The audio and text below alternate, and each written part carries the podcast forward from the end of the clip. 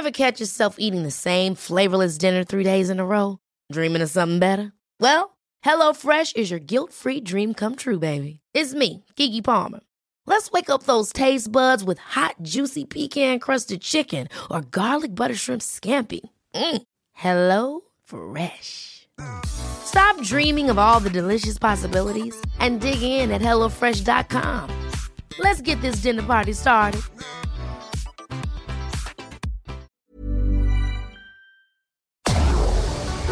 Tarde a tarde, lo que necesitas saber de forma ligera, con un tono accesible. Solórzano, el referente informativo.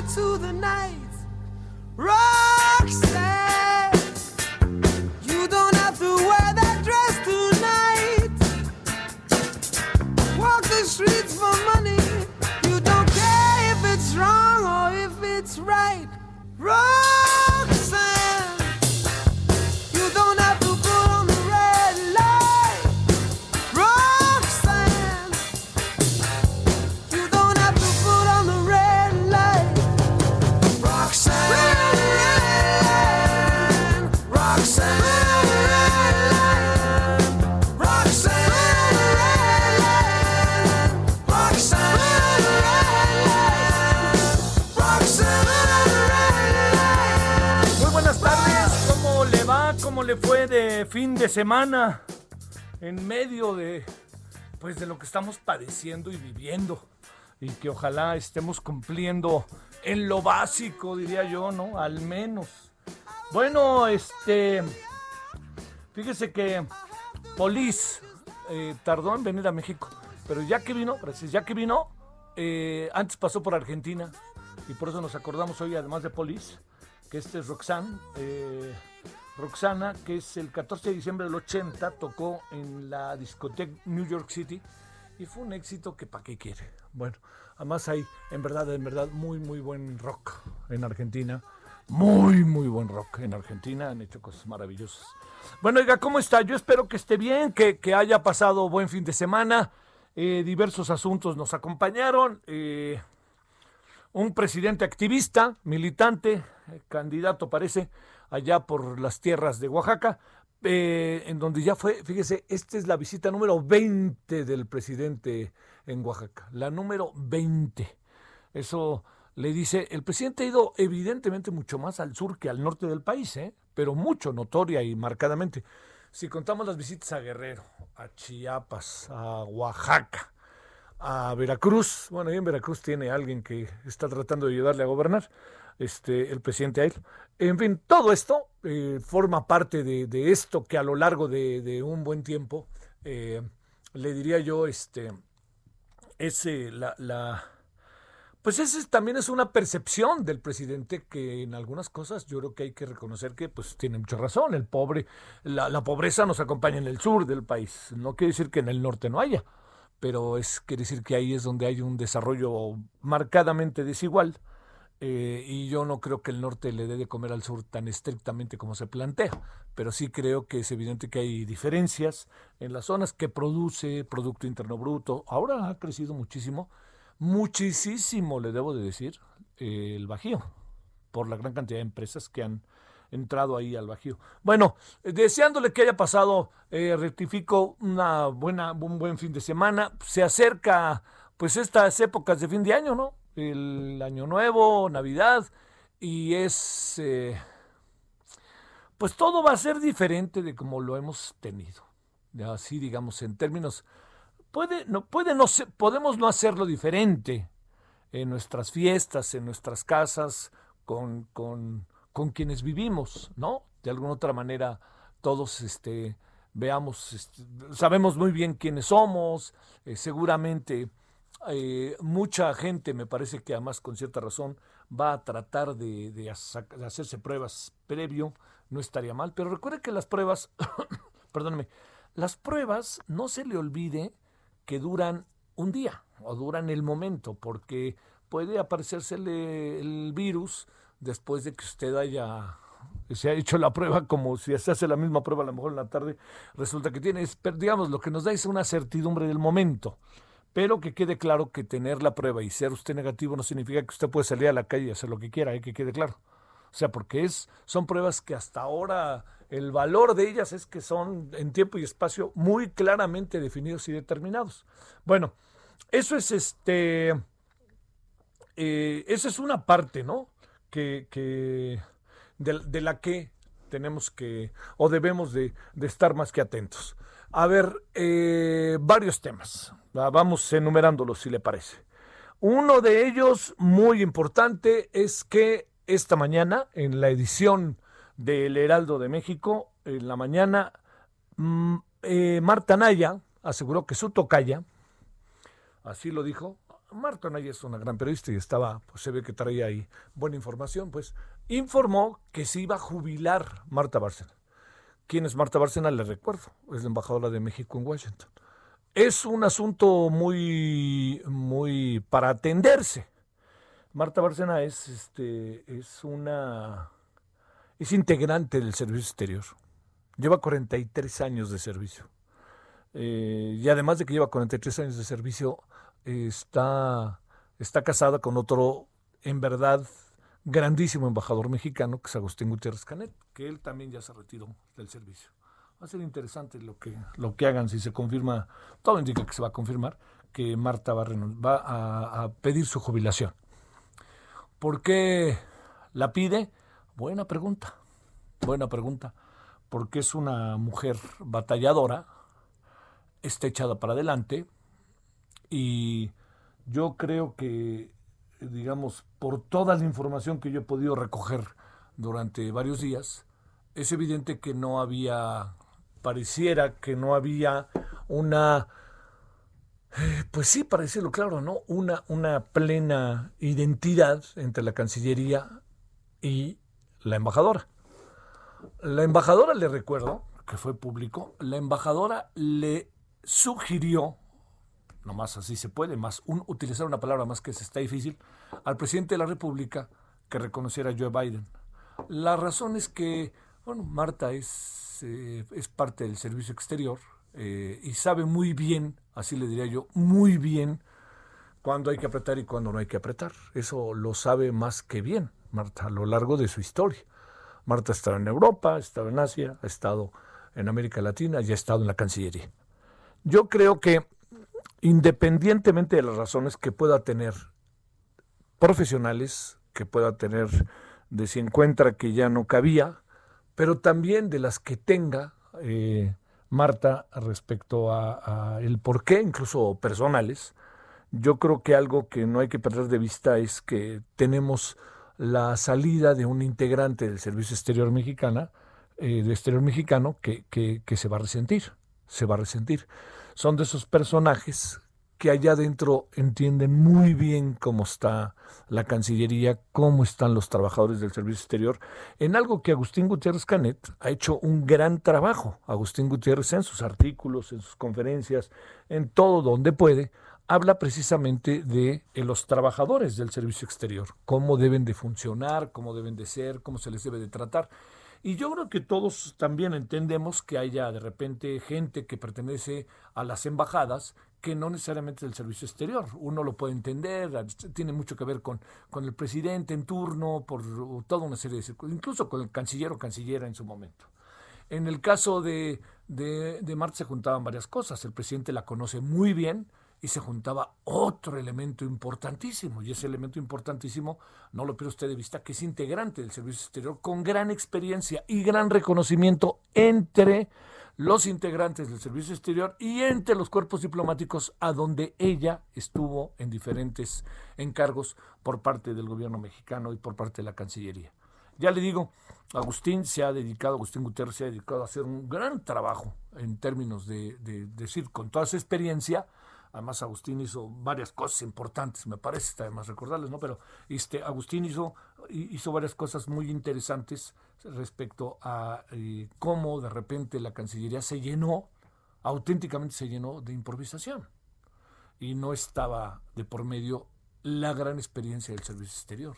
Yo le anoto que la gran experiencia del servicio exterior mexicano se da en muchos rangos. Uno de, lo más, uno de los más importantes es la formación de los integrantes del Servicio Exterior Mexicano. Estudian, pertenecen al Matías Romero, ahí estudian a lo largo de mucho tiempo y hay toda una cadena en la cual van subiendo en función de sus méritos, ¿no? Que si uno es consejero, que si cónsul, que si todo eso, ¿no? Y eso, créame, no es cualquier cosa. Es, es difícil porque no se trata, es muy, de repente es muy difícil entender que uno representa un gobierno y a un gobierno y a un país. Eso no lo puede uno perder de vista.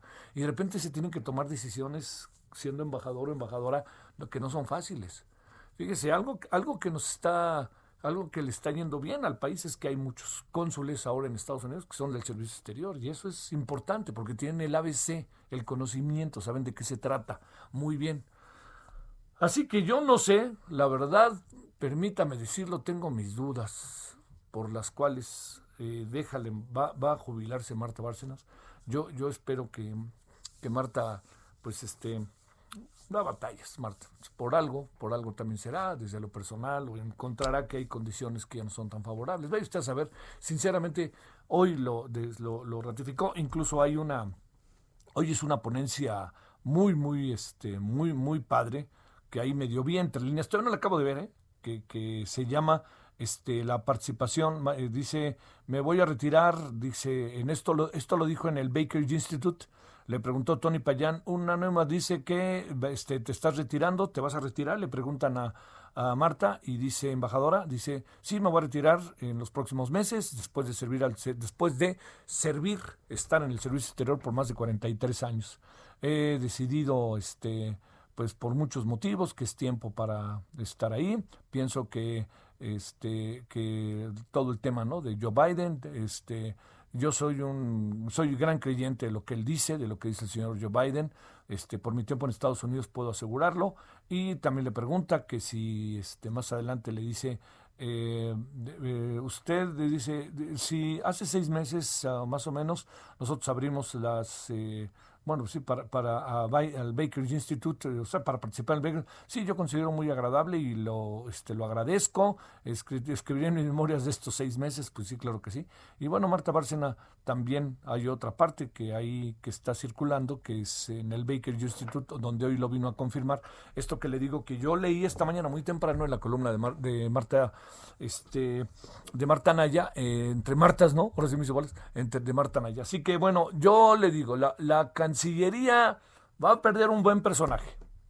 Si la razón no nos queda suficientemente clara, este, pues ya veremos, ¿no? Este, a mí me parece, como lo escribiré mañana, que las cosas este, con Marta pues seguramente hubo presiones, este, siempre las ha vivido, sabe de qué se trata, pero también le diría, a lo mejor las presiones no fueron en Washington como es una embajada que se la pasa uno, pum, pum, ¿no? Así auténticamente viendo pasar todo, ¿no? Pum, y echarse para adelante, moverse, en fin. Pero yo creo que también por acá pasó algo. Yo es lo que interpreto. que Cuando tenga más elementos se lo digo. Pero una decisión como esta de una mujer tan echada para adelante como Marta, pues yo creo que dijo, bueno, mi espacio hasta aquí llegó y voy a otras cosas. Así que bueno, habrá este... Eh, le diría ahí en el Baker Institute en esta conferencia, que dice, este, eh, dijo, dijo, hizo una cita muy buena que se la voy a, este, a, ahorita. Hay un tiempo para todos, para todo lo que se tiene en el sol. Yo creo que Joe Biden hizo lo mismo en su discurso. Hay un tiempo para todo. Y yo creo que mi estadía en Estados Unidos se ha complementado en la etapa en que, dice Marta, eh, he servido a mi presidente y a mi país sobre todo. Que así ha sido siempre, ¿eh? así ha sido siempre. Bueno, a ver, las memorias, yo diría ahora sí que urgen las memorias de Marta, de la embajadora, y urgen las memorias que ya más o menos vamos conociéndolas de Agustín Gutiérrez Canet. Así que créame, yo sí pienso que es una baja sensible, pero bueno, eh, tendrá sus motivos. Y no, y en esto se respeta, se respeta. Eh, Fíjese, Agustín y ella se veían los fines de semana porque estaban en países que estaban como a, como tres horas en avión de distancia, ¿no? Pero buscaban siempre. Creo que era cuando ella estaba en Turquía y Agustín no me acuerdo dónde estaba. Pero este, entonces agarraba el avión Agustín y se iba para Turquía. Ya ves, pues, supongo que Martes iba de Turquía a, a Rumania, creo. Sí, creo que era Rumania. Bueno, ya no. Bueno, ese es primer asunto. Eh, yo, en verdad, se lo digo, este, me parece que se va a jubilar una gran embajadora mexicana, una gran representante de su país, de nuestro país en el mundo. Una mujer que sabía cómo tratar las formas y fondos, así de fácil. Bueno, este... No, no, no, pues estuvo en muchos lados, Marta, en verdad. Bueno, eh, a ver, le cuento también como segundo asunto, sin olvidar ese, ¿eh? como segundo asunto. Fíjese que, que yo creo que con el tema de la pandemia, estamos en un momento particularmente delicado, al límite. A mí me parece que, eh, digamos, hemos, hemos, este, como que nos hemos, como que ha sido demasiado el hartazgo que tenemos. Entonces algunos, algunas, lo, lo, lo, lo materializan saliendo a la calle, ¿no?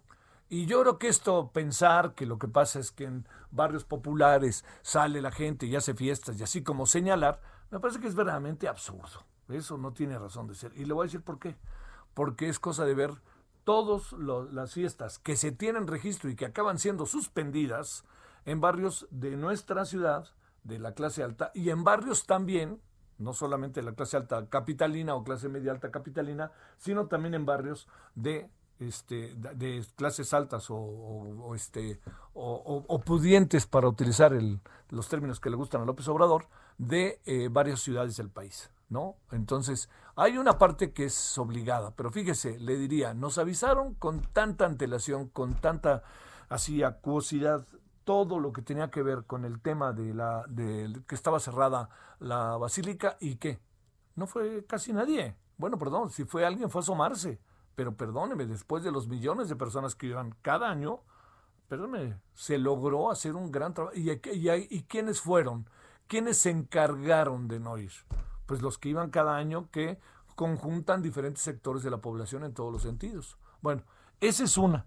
Y yo creo que eso no hay que perderlo de vista. Pero, ¿sabe? No hay duda alguna que se nos viene un fin de año, en verdad, contra la pared. Entonces, en esto es muy importante que hagamos todo, todo lo que esté a nuestro alcance. A ver, vamos a suponer, si usted decidió ya salir y va a salir, pues bueno, eh, tome todas las medidas precautorias tome todo, o sea, espéreme, no se vaya a una fiesta el 31 de diciembre después de que se ha portado bien todo el año para que pase algo. Si va a hacer la fiesta, hágalo con los suyos. Si se va a ir a, la playa a ver a su tía, pues bueno, ni hablar. Hay cosas que se van a poder hacer, pero hay cosas que es recomendable no hacer, ¿eh? Así se lo digo, tal cual. Ni le demos muchas vueltas al asunto. Entonces, este es un tema que vamos a estar con usted, con él, estos días, con de manera insistente y la razón es para culminarlo a que tengamos el mayor de los cuidados. Yo entiendo que le puede, se puede uno contagiar de repente bajo circunstancias totalmente inesperadas, ¿no? Insospechadas, incluso tomando cierta distancia, pero sí le digo que, oiga, pero digamos, e, es el bicho, es el, virus, pero por favor, no se exponga, no se exponga. Yo puedo asegurarle que si usted se, se expone, caerá. Si no se expone, le puedo asegurar que no le va a pasar no nos hagamos. Uno sabe muy bien, comete uno el error, ay, es que me quité el cubrebocas porque no, y pum, bueno, en ese momento no hablar, hay que traerlo como quien trae, pues si usted usa calzones, pues calzones, así de fácil, ¿no? Si trae los calzones todo el tiempo puestos, pues, pues igual con el cubrebocas ya no nos queda de otra, ¿no? Y uno se los quita, pues nomás cada quien sabrá para quién, ¿no? Pero se va así de fácil. Bueno, y tercer gran asunto para esta tarde, antes de que ya nos vayamos con toda la información del día, es, fíjese, yo, yo le, doy vueltas a este tema de las alianzas y, así escuchando voces, etcétera. Pero qué varo, cómo los mueve el pragmatismo, ¿no? ¿Cómo los mueve el pragmatismo? Son capaces de conseguir, por ejemplo, en el, en el, estado de Nuevo León, ¿no? Ahí hay una mujer que es este del municipio, creo que de Escobedo. Es, eh, es una política que ha logrado conjuntar muchas opiniones favorables, pero el PRI no la puso en la línea. Entonces Morena, pues la buscó y le hizo su candidato.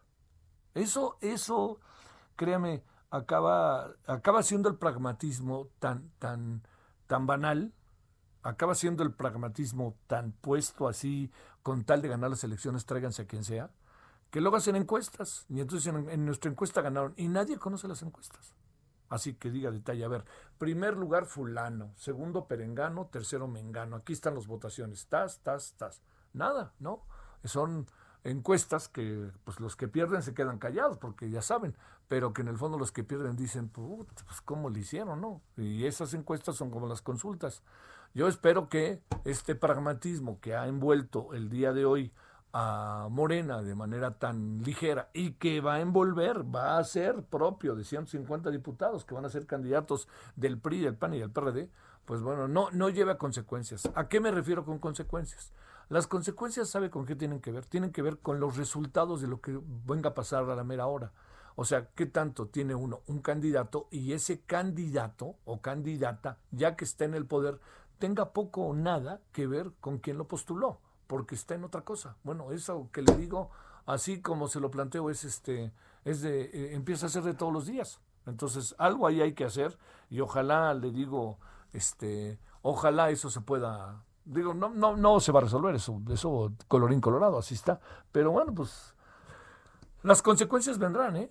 Se lo puedo así asegurar, las consecuencias vendrán, ¿no? Y luego dirán, se pelearán y dirán, bueno, pues es que nosotros lo postulamos, pero no sabíamos que iba a pasar todo eso. Bueno, pues ahí tienen, el, a ver, le doy un caso, un caso que creo que no hay necesidad de, de rascarle demasiado. Ese caso se llama el señor Cuauhtémoc Blanco Bravo. Lo postuló el PES le dio todo el apoyo Morena. El presidente fue a verlo no una, sino 20 veces. Y aquí está. Y se ponían a hacer la cuautemiña y luego se ponían a hacer así como cuando metía gol Cuauhtémoc Blanco, etcétera. Bueno, vea usted. Es el gobernador peor calificado en el país. ¿Sabe qué popularidad alcanzó la última vez que vi la de Mitofsky? 18%. Quiere decir que de cada 10, 1.8 lo apoya. O sea, y si quiere lo hacemos más grande. De cada millón, ¿cuánto? Y del padrón electoral que originalmente votó por el cuánto. Y esto luego, de nuevo nos coloca en los gobiernos que se fueron, los gobiernos que ahí dejaron y que dejan y, y, acaban colocando a todo mundo así en una circunstancia en donde si algo quieren es deshacerse de los que están y a veces los que llegan son peor que los que estaban. Así de fácil, ¿eh? como se lo cuento. Bueno, en eso andamos, ganó, ganó el León, ganó el León y yo sí creo que este pues sí, creo que, mire, yo vi partes del juego, supongo que usted también. Eh, yo sí creo que, era para que ganara el León. Me da la impresión de que algo, algo vino a pasar en, en, las, en las finales, en donde equipos fuertes acabaron como muy rutinarios en su juego, ¿no? Como que todo ya sabíamos que iba a pasar, ya sabemos qué iba a pasar. Entonces, si el equipo de enfrente, como el caso de León, sabe manejar la pelota, le empiezan a dar confianza, mete un gol con ayuda de Talavera, que, bien paró Talavera, pero en hablar ese tengo la impresión, tengo la impresión de que pierde de vista momentáneamente al delantero, momentáneamente, porque cuando sale voltea a su, a su portería y cuando voltea a ver ya tiene el tiro encima. Bueno, es muy buen portero Talavera, ¿eh? tampoco me lo señala, este, porque además paró dos o tres más, que sobre todo una que, que, bien la paró, ¿no? Bueno, pero lo que le quiero decir con esto es que León creo que ganó bien, creo que hoy por hoy es el mejor equipo de México. Yo creo que lleva varias temporadas siendo el mejor equipo de México, pero ahora lo logró materializar, siendo campeón y jugando muy bien. Tiene ahí a un medio que, que es un diablo, ¿no? El Chapo. Yo, es una pena que el Chapo no quiera jugar con la selección, pero también no sé, este, digamos, el entrenador en eso es, o sea, hoy en día, ya para cerrar, le digo, hoy en día, si usted ha visto al Nápoles del señor Gatuso, se dará cuenta de algo a mí como juega el Nápoles no me, no me gusta, pero si usted quiere ser titular en el equipo del Nápoles, tiene que correr 90 minutos.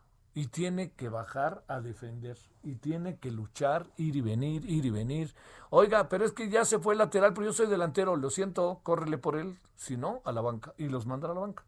Entonces el Chucky pues ya aprendió que tiene que correr y correr y correr y este yo no sé si el Chapo en un equipo como el de la selección que los obligan a correr mucho y a defender mucho pueda ser titular o lo tengan 10, 15 minutos y luego también pues ya ve que los tratan re mal, se tratan se tratan medio mal a veces los los este los entrenadores y los jugadores. Bueno, oiga, pues espero que haya pasado un buen fin de semana. Eh, hay muchas cosas todavía que contar. Hoy vamos a hablar, ¿sabe qué?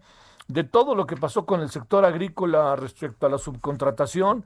¿Qué pasa en Estados Unidos? Importantísimo respecto que ya hoy, supongo que mañana el presidente nos dirá, ya hablé con él y dijimos que somos tan amigos como siempre y no estaba ofendido ni sentido, todo lo contrario, me dijo que lo entendía. Perfecto, ¿no se imaginan diciendo eso a López Obrador? No, yo lo entiendo, me dijo. No, el señor Biden me dijo, yo lo entiendo, presidente, entiendo, porque yo sé lo que usted vivió y sé cómo le quitaron una elección. Va a decir algo así. Bueno, oiga, pues aquí andamos agradeciéndole que nos acompañe y si le parece, nos vamos a una breve pausa y vamos a regresar a contarle muchas historias de este día, que es lunes 14 de diciembre del 2020. En dos días empezarían las posadas. Empezarían, no dije van a empezar, empezarían, que quede claro. Pausa. El referente informativo regresa luego de una pausa. Estamos de regreso con el referente informativo.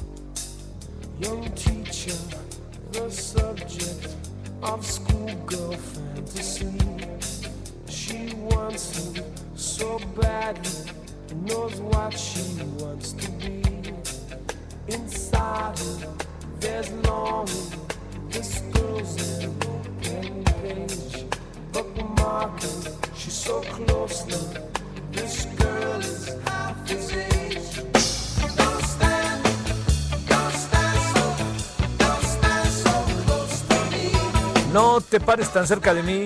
Qué bonito título de esta canción, ¿no? Es este Police, de su eh, participación por primera vez en Argentina en la discoteca New York, New York City un 14 de diciembre de 1980. ¿eh? Hace tiempo, ¿eh? Police es un bandón. Bueno, vámonos a las 16 con 31 en la hora del centro. Eh, Nayeli Cortés, cuéntanos qué ha pasado, Nayeli. ¿Cómo estás, Javier? Buenas tardes. Pues en la Cámara de Diputados, la Junta de Coordinación Política acordó que cerrará el periodo ordinario de sesiones mañana con la aprobación de la reforma a la ley del Banco de México sobre captación de divisas, una reforma que ha sido criticada, pues de acuerdo con los propios integrantes de la Junta de Gobierno del Banco de México, con diputados incluso de Morena y pues la Asociación de Bancos de México, pues estaría permitiendo que el Banco de México incurriera en prácticas ilícitas relacionadas con el lavado de dinero. Originalmente eh, había una propuesta de la oposición para que se instalaran mesas de discusión y esto permitiera hacerle cambios a la iniciativa y aprobarla en un periodo extraordinario a realizarse en enero. Sin embargo, pues Morena, que al principio no veía mal esta propuesta, pues llegó a la Junta de Coordinación Política con un rotundo no y anunció oficialmente la Jucopo a través de un comunicado que será mañana cuando someterán a discusión y votación esta propuesta, lo que implicará que también mañana temprano la Comisión de Hacienda de la Cámara de Diputados pues tenga que reunirse y en fast track aprobar el, el dictamen de esta minuta que proviene del Senado y pues bueno que fue eh, presentada esta iniciativa por Ricardo Monreal que es el coordinador de los senadores de Morena Javier. A ver, a ver si entiendo. Dicen que va a pasar a febrero o no, dicen que lo van a discutir, ¿para qué? Todo el mundo está en contra de algo que quieren hacer, pues entonces, ¿qué pasa, mi querida Nayeli? Pues es justo lo que se pregunta aquí la oposición, Javier, porque de hecho originalmente esta propuesta de hacer mesas y diferir hasta enero su aprobación no era mal vista para por Morena. De repente hubo un cambio de señales y su coordinador Ignacio Mier llegó a la Junta de Coordinación Política con eh, pues el rotundo no a retirarla del orden del día de mañana, que pues ya fue aprobado y pues mañana se estará discutiendo este tema, si es que no hay un nuevo cambio de señales eh, por la tarde. Sabemos que los banqueros están buscando un encuentro con el presidente López Obrador, pues en un intento, insisto, de diferir esta reforma, pues que como bien dices ha sido criticada por muchos actores, en particular por los propios integrantes de la Junta de Gobierno del Banco de México. Oh, híjole, Nayeli, la verdad, la verdad que esto no, no, no pinta bien, ¿eh? Porque, pues a mí me digan lo que me digan, que es una propuesta del senador Monreal sin que lo sepa el presidente, tomando en cuenta el tamaño de las cosas, lo dudo, ¿no? Pues sí, está complicado. De hecho, lo que comentan los diputados aquí en San Lázaro es que pues hoy echaron la mañanera en espera de que el presidente diera una señal sobre si era una iniciativa propuesta por él. Aquí no lo tienen muy claro, pero pues no, no hubo ninguna pregunta ni ninguna expresión del presidente relacionada con esta propuesta de reformas y pues hasta ahora, Javier, está enlistada para aprobarse sin cambios mañana por el Pleno de San Lázaro. No, no, no. Bueno, ahora sí que este, que a ver qué pasa, Nayeli. Sale, Nayeli, gracias. Buenas tardes. Gracias. Ahora 16 con 35 en la hora del centro. Solórzano, el referente informativo. Le queremos agradecer a Juan Cortina Gallardo, vicepresidente de Comercio Exterior del Consejo Nacional Agropecuario, el CNA, que esté con usted y con nosotros. Juan, de nuevo, gracias. ¿Cómo has estado? Muy bien, gracias Javier por la invitación. Un gusto estar hoy en la tarde aquí con ustedes. Gracias. A ver, Juan, una opinión eh, sobre lo que los diputados van a hacer mañana de discutir esto que ha sido tan debatido antes de que hablemos de la subcontratación. Una opinión sobre esta decisión de los dólares y el Banjico. Yo creo que es muy importante estudiar a fondo las iniciativas antes de mandarlas como se mandó esta. Yo creo que hay que tener mucho cuidado con todo lo que es ideología versus lo que realmente necesita el país. Y es uno de los temas que tenemos también en el Consejo Nacional Agropecuario y de los riesgos que vemos hacia adelante, de que tenemos que hacer las cosas con mucho cuidado, pensarlas bien, porque lo que nuestro país necesita es crecimiento e inversión. Sí, ese es este, pero bueno, parece que va caminando el asunto para mañana y ya ves que se dijo que lo volverían a discutir en febrero, pero yo y el presidente dicen que no dio línea, que significa dar línea, este, pero bueno, pues este, ¿con ustedes han hablado? No, no, el CNA, pues aquí toca más al sector financiero este tema. Claro, sí, que ustedes. A ver, eh, el sector agrícola y el, la subcontratación que el otro día medio lo platicamos, Juan. A ver, volvamos a darle vuelta al asunto. ¿Dónde estarían los pros y contras de prescindir de la subcontratación, si es que hubiera pros? Bueno, mira, yo creo yo más bien te digo los contras. En el sector agropecuario, Javier, tú tienes que tomar en cuenta que, por ejemplo, todo lo que son cultivos a cielo abierto, las cosechas duran tres meses al año. Entonces, ¿cómo vas a poder contratar a gente 12 meses cuando nada más las necesitas tres?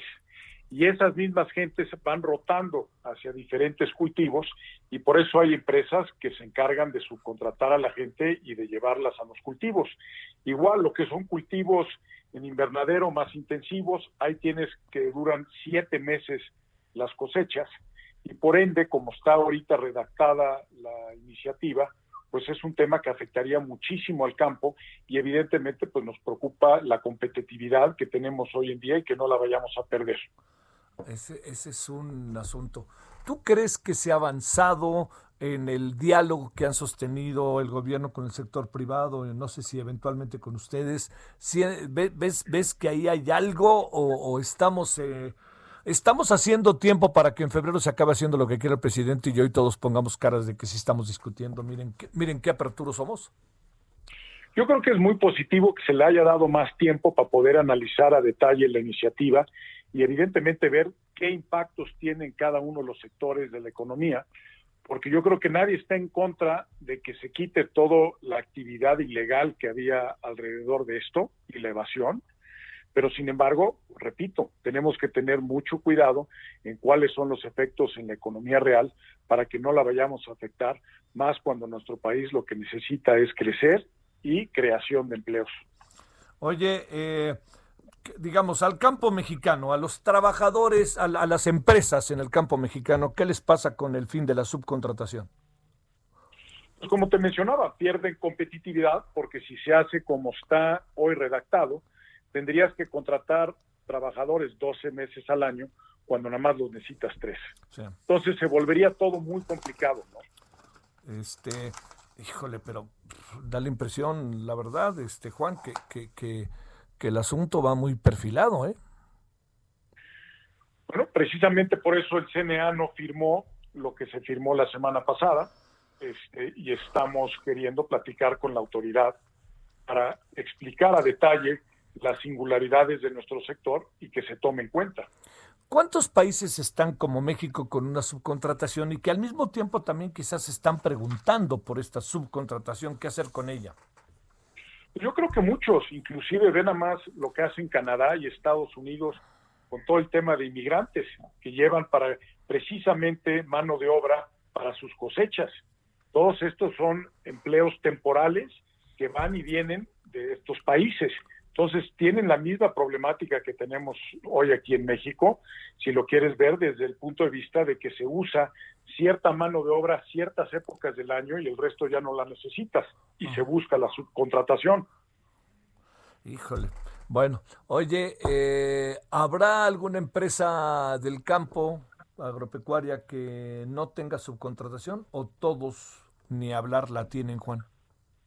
Yo creo que de una u otra forma la gran mayoría la tiene. Yo, repito, yo creo que esto es un tema importante, Yo creo que en nuestro sector lo que queremos es hacer cumplir con las leyes, con el sindicalismo, de que tengan los trabajadores del campo un mejor salario, pero hay que hacerlo entendiendo las particularidades de los diferentes eh, cultivos y cosas que tenemos en el país para que sea exitoso y en vez de afectar el empleo, tengamos mejores empleos.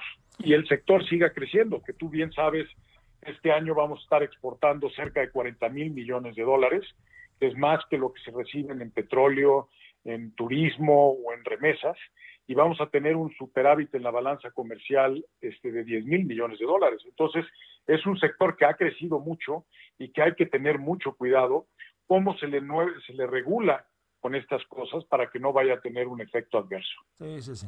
Juan Cortina Gallardo, vicepresidente de Comercio Exterior del Consejo Nacional Agropecuario, CNA. Gracias, Juan, que estuviste con nosotros. Muchas gracias por la invitación, Javier. Saludos. saludos para ti, gracias. 16 con 41 en la hora del centro. Solórzano, el referente informativo.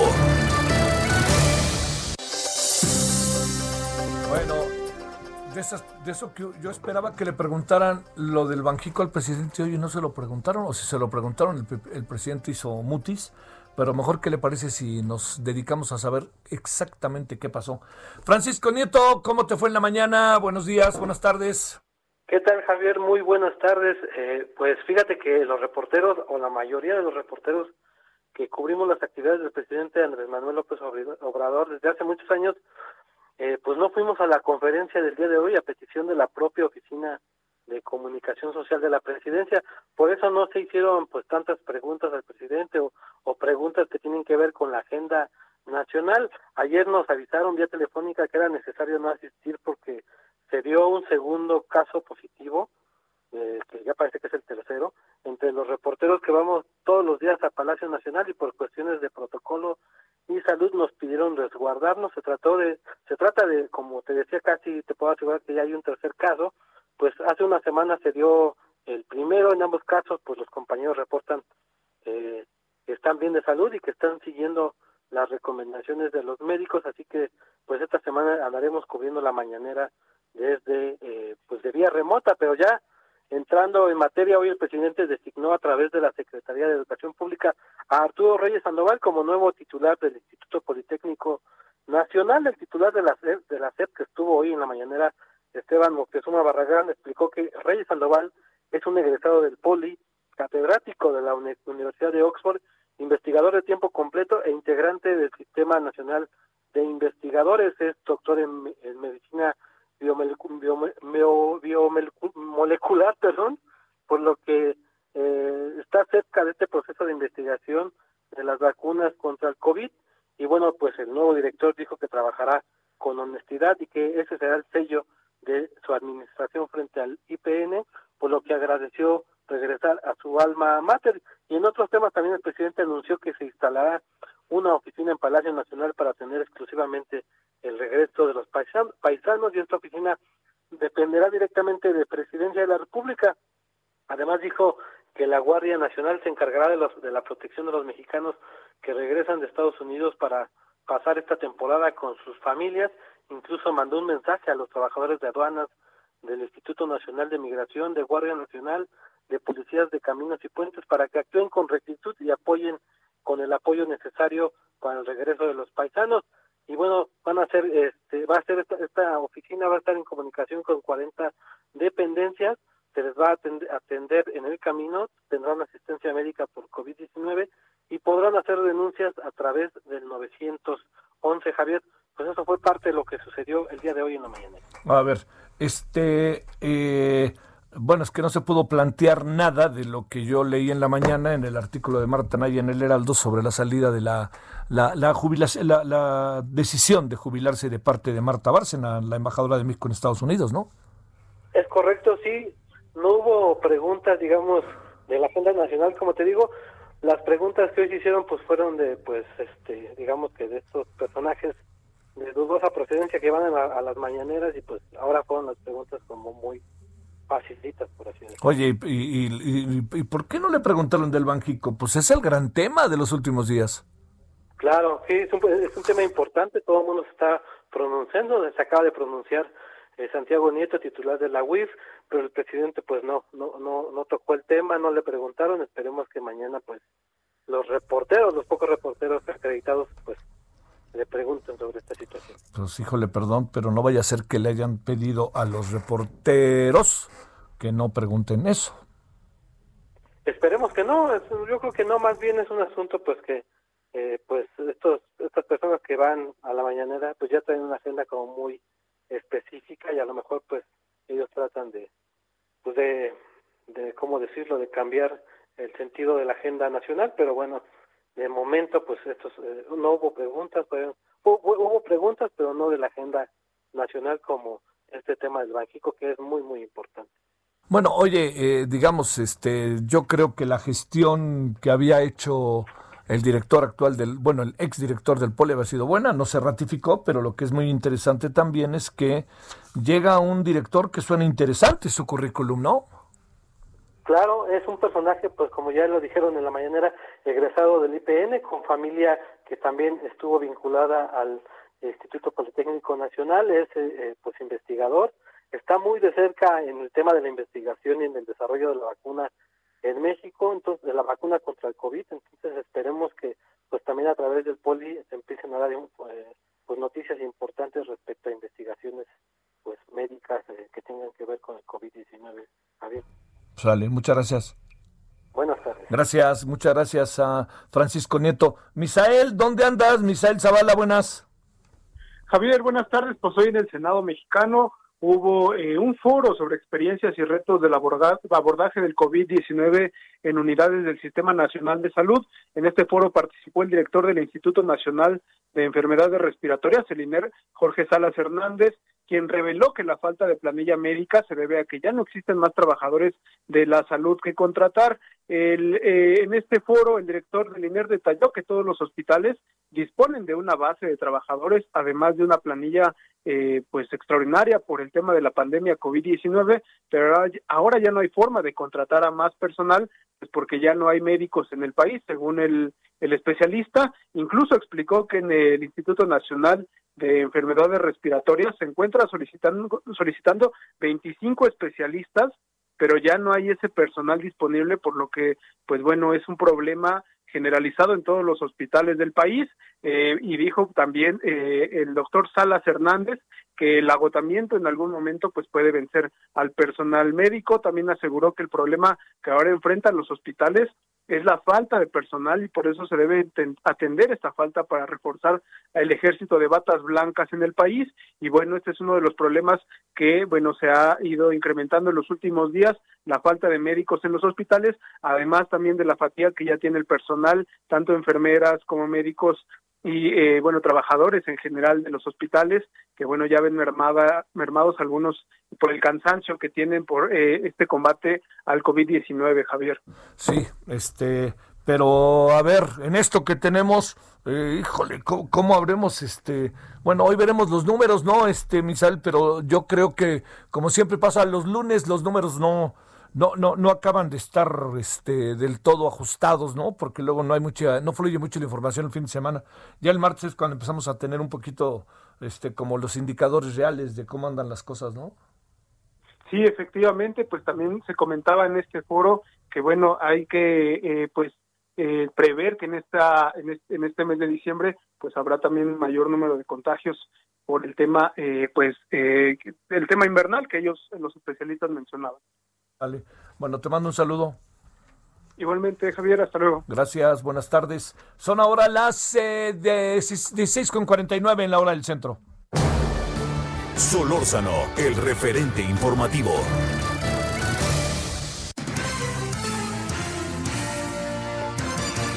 Bueno, más de COVID, adelante, pero hasta Jalisco. Mayeli, adelante. Hola, ¿qué tal? Muy buenas tardes. Buenas tardes a todo el auditorio. A la Cámara de Comercio de Guadalajara ya llegó uno de los ultrarrefrigeradores y congelador que se adquirió eh, costó poco más de 300 mil pesos y llegó hace unos días. En este refrigerador que se encuentra, repito, en las instalaciones de la Cámara de Comercio, pues se espera eh, que puedan almacenarse al menos 110 mil multidosis que podrían ser aplicadas al mismo número de personas y con este eh, refrigerador pues todavía no está instalado y es que se está esperando que se dé a conocer un poco más a detalle el plan de vacunación por parte del gobierno federal y se espera que también en esta Cámara de Comercio se pueda instalar un centro de vacunación, así lo comentó eh, Javier Orendain, el presidente de esta Cámara de Comercio, quien además eh, pues pidió que no se juegue a la política en cuestiones de salud y que se permita también que las entidades federativas puedan eh, pues mantener estos planes de vacunación y que puedan llegar a la población, sobre todo porque conocen a la gente que hay en sus estados y eh, pues estaremos también al pendiente. Eh, dice que una vez que se pueda ya instalar, que se conozca ya el plan, se propone que pueda ser este centro de vacunación, mismo que será manejado por eh, ya sea las autoridades universitarias, las autoridades de salud, y se espera que pueda ser eh, pues vía automóvil en un momento dado, en donde pueda eh, ingresar las personas, tomar la vacuna y retirarse. Así es que, pues bueno, por lo pronto ya está el refrigerador aquí, todavía no está instalado y se espera solamente el plan de vacunación del gobierno federal para saber en dónde se instalaría o si es que se quedaría ahí en la Cámara de Comercio. Sale. Oye, a ver, ¿y qué pasó con los del Colegio de Bachilleres del Estado? Pues con los del Colegio de Bachilleres todavía se encuentran eh, pues negociando que se les paguen sus adeudos y es que ya tienen más de una semana justo de plantón en estas instalaciones del COBAEF. Eh, estamos todavía al pendiente de esta reunión que todavía las autoridades estaban por comentarles eh, pues eh, cómo se les va a pagar, si se les va a liquidar, porque bueno, se adeuda desde el 30 de noviembre a 100 maestros y está eh, pues obviamente pendiente también el aumento salarial que se solicitó y aprobó desde el mes de abril que tampoco les ha les ha llegado. Así es que pues bueno le estamos dando seguimiento. Por lo pronto todavía están ahí apostados en las instalaciones del COBAEC esto aquí en la ciudad de Guadalajara. Oye y por último este pues este, ahora sí que lo agarraron infragante al gobernador con lo de la fiesta, ¿no? Nomás faltaba, o sea, éramos mucho y parió la abuela, ¿para qué se mete en eso el gobernador, hombre? Así es, eh, pues, y la verdad es que este fin de semana el ejemplo arrastró, ahora sí que las medidas sanitarias, se dejaron de lado las plazas comerciales, los corredores comerciales, una zona tradicional de, de venta como es la de Obregón, lució abarrotada el centro tapatío. Hay filtros sanitarios, sí, algunos filtros que están funcionando, pero la verdad es que la gente pues salió, incluso también acudieron el 12 al santuario de la Virgen de Guadalupe aquí en Guadalajara se montaron operativos, estuvieron eh, pues también verificando que todos los, los asistentes portaran cubrebocas y sin embargo pues bueno, este video que pues ya recorrió todo el país en donde se ve el gobernador del estado en un restaurante comiendo eh, pues él dice que pizza, tres pedazos de pizza acompañada de whisky, una combinación que todavía también ha generado pues bastante inquietud. Y eh, pues sin cubrebocas, sin guardar la sana distancia y es por eso que pues se dice que pues ahí está el ejemplo. Además de que, bueno, comentar también que en las redes sociales el fin de semana el gobernador dijo que a pesar de que se esté alcanzando eh, o aumentando justamente la ocupación hospitalaria, no se va a regresar al confinamiento total. es decir, vamos a seguir con la reactivación económica en Jalisco y recordar que pues las medidas ya son regionales, así es que se están monitoreando los municipios que tienen mayor número de incidencia de casos para que, pues, como dice el mandatario estatal, los municipales se pongan también las pilas, los presidentes municipales, y verifiquen que se cumplan las medidas sanitarias. Mayeli, te mando un saludo, Mayeli Mariscal, gracias. Un abrazo, buenas tardes. Bueno, vámonos a una pausa. La noche de hoy en análisis político vamos a tener, bueno, varias cosas. Primero, la, la, pues la, bueno, la jubilación de Marta Bárcena, quien es la embajadora de México en Estados Unidos. Este, le cuento, en, bueno, ahorita le cuento el tweet que lanzó Marta para que tengamos más información. Pausa. El referente informativo regresa luego de una pausa. Tarde a tarde, lo que necesitas saber de forma ligera, con un tono accesible. Solórzano, el referente informativo.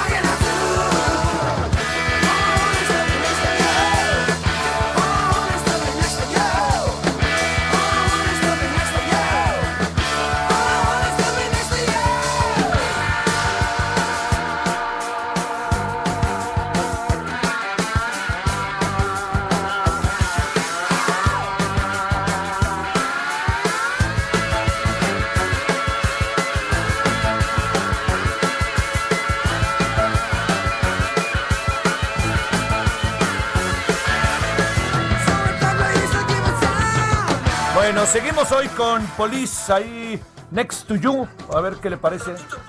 entiendo, entiendo que estamos, este, eh, eh, digamos, eh, hoy en estos, para lo que entiendo que Police para, para muchos, ¿no? Y su servidor entre ellos, pues es una banda excepcional, ¿no? Luego ya vino toda la cosa que usted y yo sabemos, que se pelearon, que si ya no somos cuates y todo esto les cayó encima pocos grupos, quizá como los Rolling Stones, quizás también porque el negocio es verdaderamente rotundo y también porque se, se entienden en lo esencial, pues se mantienen como una banda que ha logrado ser cuestionada a partir de décadas ya de su existencia. Bueno, 17 con 12 en la hora del centro. Querida Nayeli Cortés, cuéntanos cómo estás. ¿Cómo estás, Javier? Buenas tardes otra vez. Pues aquí en la Cámara de Diputados, las Comisiones Unidas de Gobernación y Defensa Nacional aprobaron el dictamen de reformas a la Ley de Seguridad Nacional para regular el desempeño de agentes extranjeros en territorio nacional. Este dictamen fue avalado por 30 votos a favor, 9 en contra y 6 abstenciones. Eh, recordemos que esta propuesta eh, ya fue aprobada por el Senado y pues bueno, contempla otorgar a la Secretaría de Relaciones Exteriores, previa consulta con las Secretarías de Defensa y Marina, la facultad de autorizar el internamiento en México de agentes extranjeros en el marco de los convenios pues que México haya suscrito con otros países. Esta internación en territorio mexicano sería temporal y tendría como finalidad intercambiar información entre entre ambos países. De hecho, estos agentes que tengan el permiso para internarse en México estarán obligados a entregarle a la Cancillería y a la Secretaría de Seguridad y Protección Ciudadana un informe mensual sobre sus actividades y gestiones ante autoridades federales y locales. Recordemos, Javier, también que según esta propuesta, los agentes extranjeros no podrán realizar detenciones en territorio nacional y si cometen delitos no tendrán inmunidad. El dictamen será sometido a consideración del Pleno de la Cámara de Diputados en la sesión de mañana, bueno, oye, a ver, entonces hasta donde entiendo, eh, eh, digamos, no, no, ha habido mucho sobre lo que se ha dicho sobre eh, cómo reaccionó, para decirlo claro, no se ha dicho mucho cómo reaccionó Estados Unidos respecto a esto. Sí, pues básicamente los diputados dicen que es una posición respetable, pero que la minuta tiene como finalidad regular una actividad a partir de los tratados internacionales y pues poner límites a lo que podrían hacer agentes extranjeros en territorio nacional. Recordemos que en otros sexenios ha habido denuncias de presunto establecimiento de centros, incluso de operaciones de agentes extranjeros, donde se, particulares de Estados Unidos, que pues incluso eh, se decía que podían establecer eh, espionaje, que podían intervenir comunicaciones y pues la opinión de los morenistas es que con esta reforma se estaría poniendo límites a lo que se puede hacer en territorio nacional. O sea, yo creo que, que yo creo que todos estamos bajo lo mismo. El gran problema es que una de las razones por las cuales también se ha venido haciendo lo que se hace, pues tiene que ver, digo, lo sabemos, ¿no? Este, ni más ni menos, Nayeli, pues con la desconfianza que provocan los cuerpos de seguridad mexicanos, ¿no? Así es, esta es una de las de las razones, pues que, que, que, incluso otros gobiernos han esgrimido para justificar, pues que se permita más este laxitud en, en, en operaciones, pero eh, pues también hay otros grupos parlamentarios de oposición que tienen la lectura, pues de que esto es una respuesta uh, para Estados Unidos específicamente para lo que ocurrió con con Cienfuegos, ¿no? El exsecretario de la Defensa, pues que fue detenido en, territorio eh, de Estados Unidos y que supuestamente, pues el gobierno mexicano se habría enterado, este, pues eh, casi cuando ocurrió el, el evento, ¿no? El asunto es que, pues, independientemente de lo que opinen las autoridades extranjeras, en particular Estados Unidos, que como bien dices, pues no están de acuerdo con esta reforma, pues mañana sube al Pleno de San Lázaro y se perfila su aprobación, Javier. Pues sale, órale, pues sale. Muchas gracias, Nayeli. Buenas tardes. Como para considerar, ¿eh? Dos asuntos rapiditos. No acabamos de tener un consenso interno con el tema del Banjico y mañana lo van a subir a la Cámara de Diputados para aprobarlo, ¿eh? Da la impresión de que ya saben quién, le importa muchísimo. Y segundo, no hubo un debate interno necesario, no para ir en contra de la propuesta, sino para discutir qué vamos a hacer cuando ha prevalecido la desconfianza interna y externa en los organismos, en este tipo de instituciones de seguridad que tienen presencia en México. Reglamentarles una cosa, que nos vayan a contar las historias, yo lo veo realmente lejos. 17 con 6 en la hora del centro. Solórzano, el referente informativo.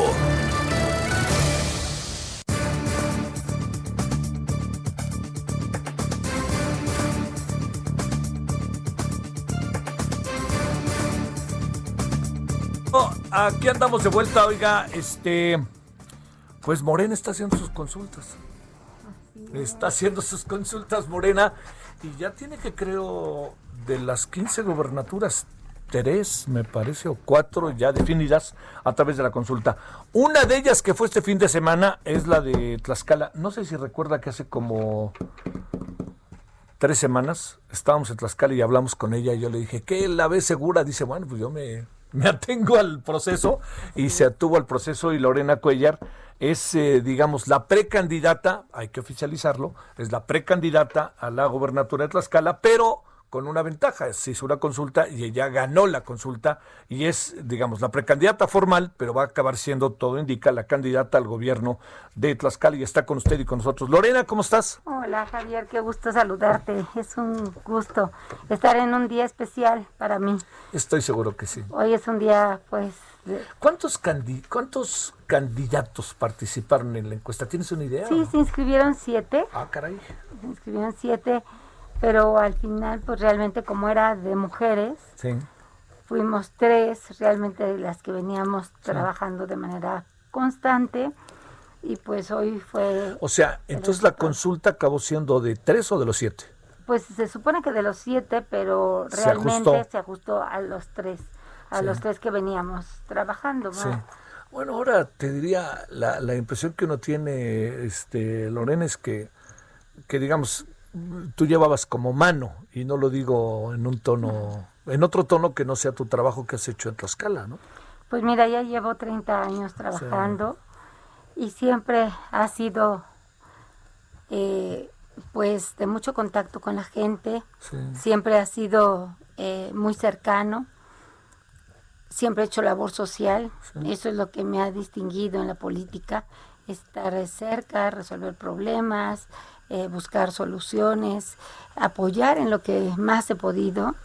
Y pues ese ha sido mi labor desde hace muchos años. Empecé pues muy joven y ahora pues he ido avanzando desde síndico, después ya fui diputada local, presidenta municipal, diputada otra vez, senadora, que también ahí me hacías entrevistas. en el canal del Congreso. Así es, y diputada ahora federal. Diputada federal. Y pues yo creo que todo eso también pues habla de, resultado, porque si, si yo no diera resultado, pues la gente también, pues ya me hubieran parado desde hace mucho. Ah. Entonces es un compromiso, cada, cada reto ha sido un compromiso muy grande en, en, mi camino. Y finalmente pues acabo de dejar también la delegación de los programas de bienestar. Y pues tuvimos un trabajo muy bueno, rebasamos todas las metas, ejemplo nacional.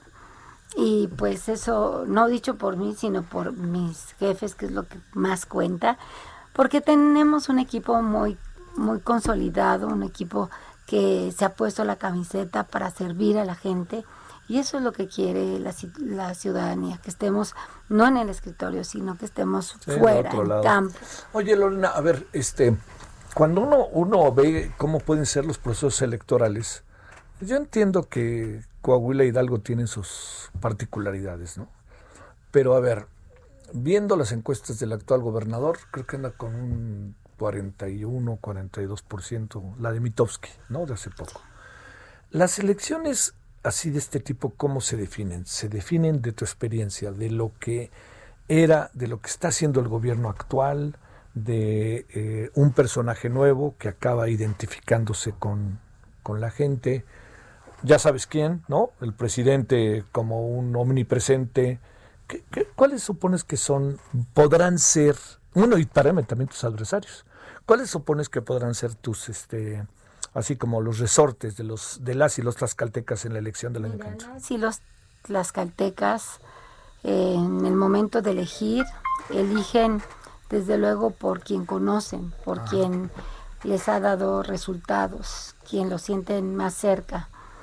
Y eso pues ha sido para mí una ventaja en cierto punto porque tengo mucho contacto con ellos desde hace 30 años. Entonces yo creo que se van por la persona. Van más que nada. Desde luego hoy Morena tiene una marca muy grande en Tlaxcala, pero también se van por la persona.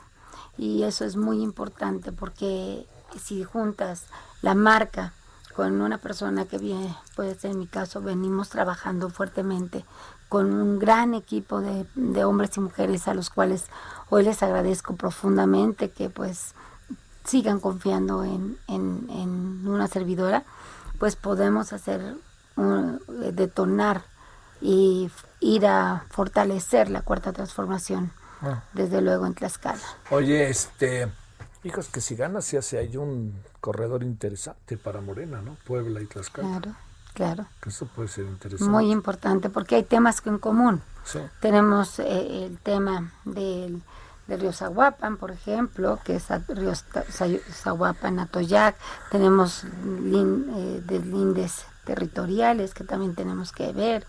El Fondo Metropolitano, o sea, hay varios temas este, la Malinche, que compartimos también en una parte, y que hoy tenemos un problema del insecto descortezador que nos está afectando a ambos estados. Entonces son temas que sin duda van a ser muy importantes en su momento, pues que haya una buena relación, una buena comunicación. Bueno, a ver, hay, hay de esos temas, este, Lorena, que, que tú sabes que son importantes. Por ejemplo, el tema de la pobreza, es un estado muy desigual, Tlaxcala, por más pequeño que sea, no le quita la desigualdad.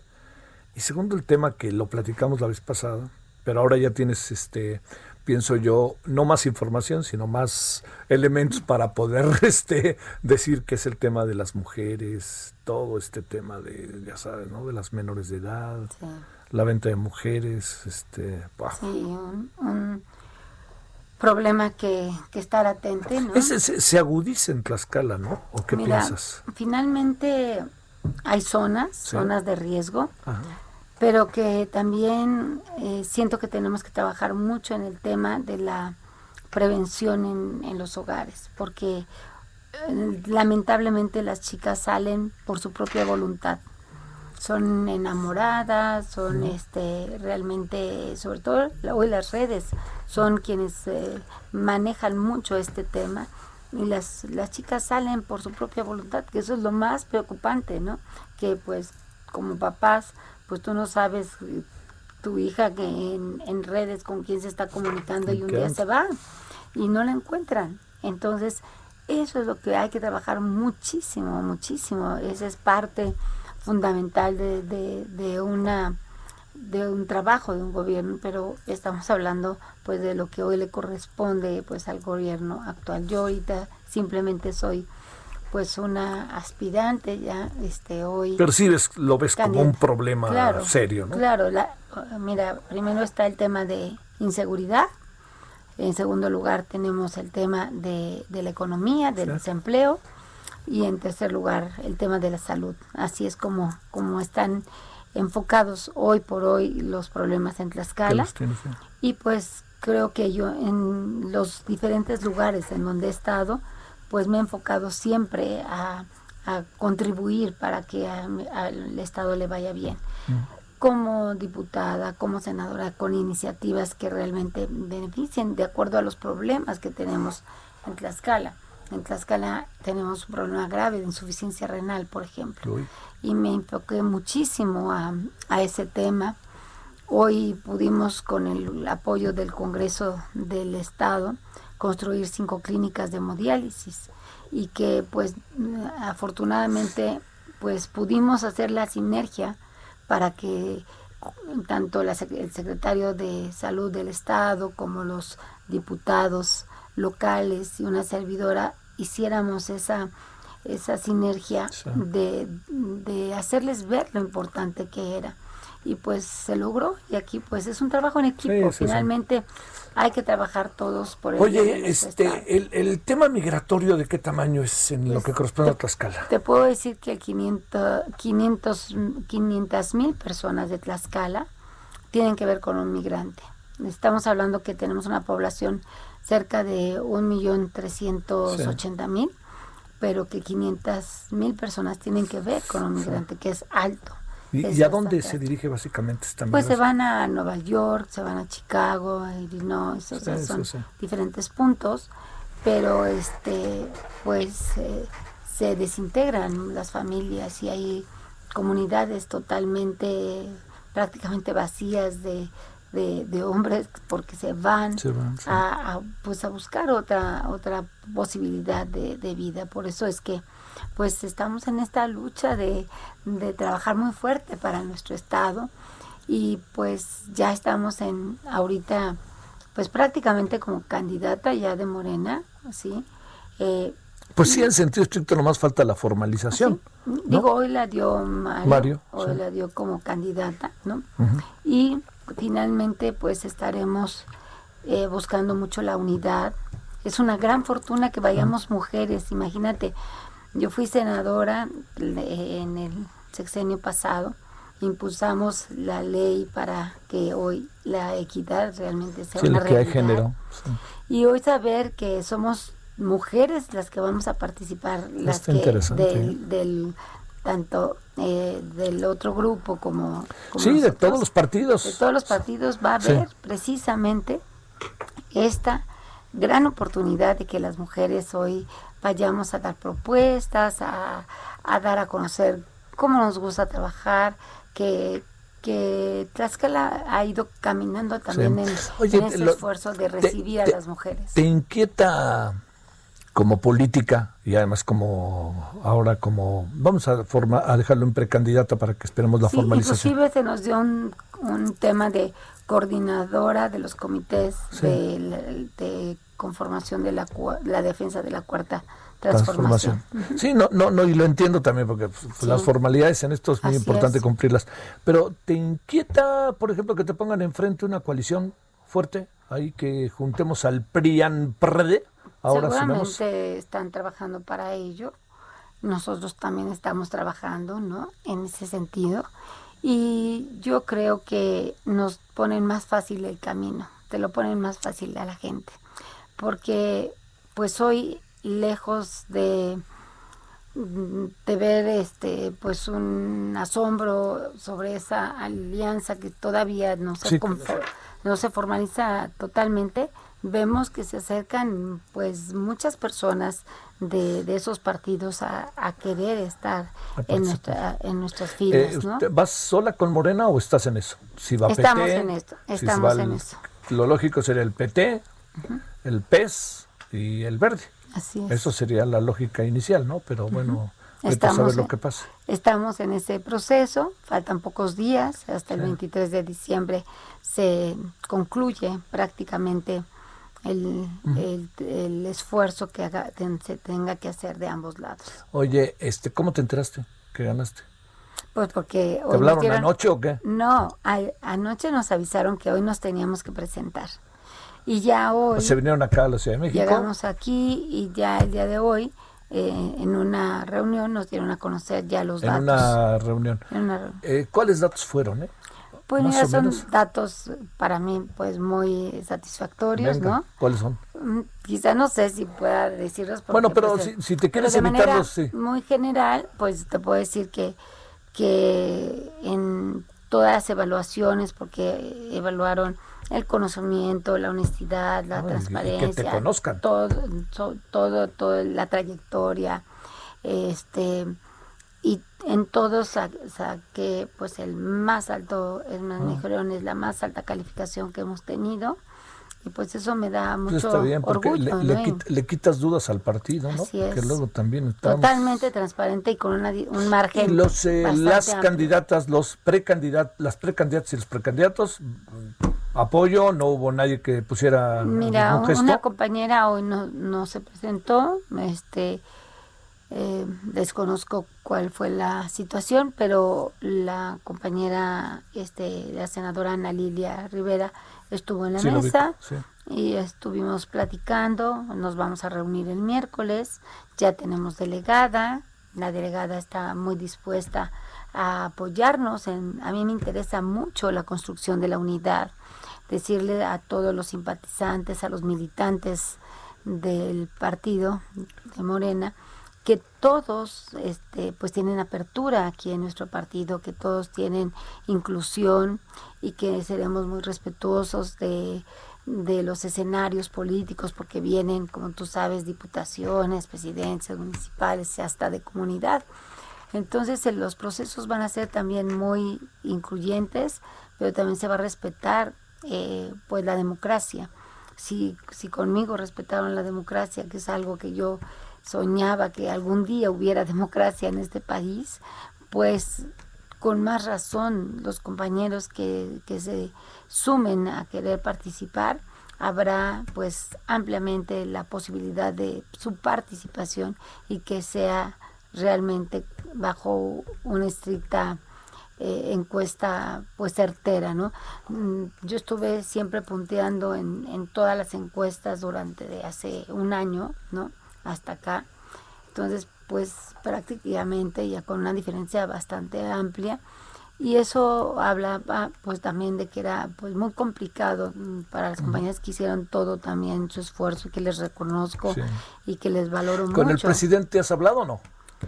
Mm, No, Ya llegará. ya, ya llegará el momento, sí. Bueno, Lorena, pues este, ahora viene lo... O sea, el primer paso está dado, pero el segundo, híjole, es toda una campaña, y debates y todo eso. ¿no? Ya sabes cómo es esto, pues Sí. son ya varias campañas las que tengo en, en la vida y pues yo espero, como es mi propósito, darle buenas cuentas al presidente, darle cuentas, las mejores cuentas a Tlaxcala, porque Sí. Tlaxcala necesita de personas que estemos comprometidas, que amemos lo que haga, lo que hacemos. ¿Cuánto le pones al gobernador actual? Pues la ciudadanía lo califica, eso sí. muchas gracias, Lorena. Muchas gracias. Gracias. Te agradezco enormemente. Es un gusto, ¿eh? Lorena. Es la candidata ganadora de Morena, del proceso interno de Moreno, de Morena para la elección al estado de Tlaxcala. Gracias de nuevo. Gracias, Jorge. Gracias, Te gracias. agradezco Hasta luego. enormemente. Gracias. Bueno, Gracias. vámonos ahora a las 17 con 24 en la hora del centro. Eh, también ya está Nuevo León este, y otros estados que ya han este ya han decidido Morena quién es su candidato. Vamos a ver qué pasa, ¿no? Ahí sí te lo digo. Vamos a ver qué pasa con, con los otros este con los otros candidatos y candidatas, porque acuérdense que debe ser un buen número de mujeres las que sean las candidatas de Morena, porque así lo marca la ley, de Morena y de los otros partidos, ¿no? Así que bueno, ya tiene Morena candidata en el estado de Tlaxcala. A ver qué más viene ahora, que no, no va a estar tan sencillo, ¿eh? No va a estar tan sencillo, porque ya se vio que los gobernadores pues también siguen contando y tienen presencia. En fin, bueno, pues ya veremos, listo, si le parece. Y por lo pronto nos vamos a una pausa y vamos a entrar a la parte final. Vamos a hablar de ni más ni menos del salario mínimo. Alcance el 15, más bien, ¿se puede pagar el 15 también? El referente informativo regresa luego de una pausa. Estamos de regreso con el referente informativo. ¿Qué tal amigos del referente informativo? Qué placer saludarlos esta tarde y hoy lunes, iniciando la semana, la recta final de este año. Y bueno, pues ya estamos aquí con Pausazo porque nos va a platicar, mucha atención caballeros, ustedes que dicen, ay, es que quiero terminar el año acá bien, con mucho placer. Bien ¿no? ganador. Bien, ándale Pau, platícanos. Pues sí, también las mujeres que dicen, quiero que mi hombre sea todo, todo un hombre, pelo en pecho, Sí, pues aquí se lo tenemos todo porque eso, porque justo los tratamientos para la potencia y el placer pues han revolucionado los hábitos en las relaciones amorosas hasta un 28%, pero fue lanzado en el mercado, Moni, el tratamiento más top para tener mayor potencia y mayor placer, pero este tiene la extrema ventaja pues de no tener efectos colaterales como los antiguos, que pobres hombres les daba dolor de cabeza, hipertensión, incluso infartos, nada más eran cuatro horas. Qué O sea, peligroso. Ahorita ya usted puede y va a poder de manera definitiva. Sí. Solo tiene que marcar al 800 2305 mil 800 2305 mil y pedir el negro, que es el nuevo azul. Porque es una maravilla y si marca en este momento visita compralo.tv, se va a llevar en la compra de un tratamiento otro completamente gratis. muy Solo tiene que marcar al 800 2305 mil y aprovechar esta increíble promoción porque se va a dar muchas nochebuenas, en Navidad, Año Nuevo, lunes, martes, todos los días. Ya no va a poner en riesgo su salud, ni va a tener estos efectos colaterales de esos antiguos tratamientos porque quien ya ha experimentado este tratamiento tan maravilloso jamás regresa al antiguo. Hoy el negro es el nuevo azul, grábeselo y marque en este momento al 800 2305 mil 800 2305 mil o visite compralo.tv porque recuerde que en la compra de un frasco de este maravilloso tratamiento se lleva otro completamente gratis. Oh, qué buena promoción. A Sí. marcar amigos al 800 2305 mil, ¿correcto? Así es, Black is the New Blue, Muy Moni. bien, a marcar. Gracias. Regresamos. Solórzano, el referente informativo.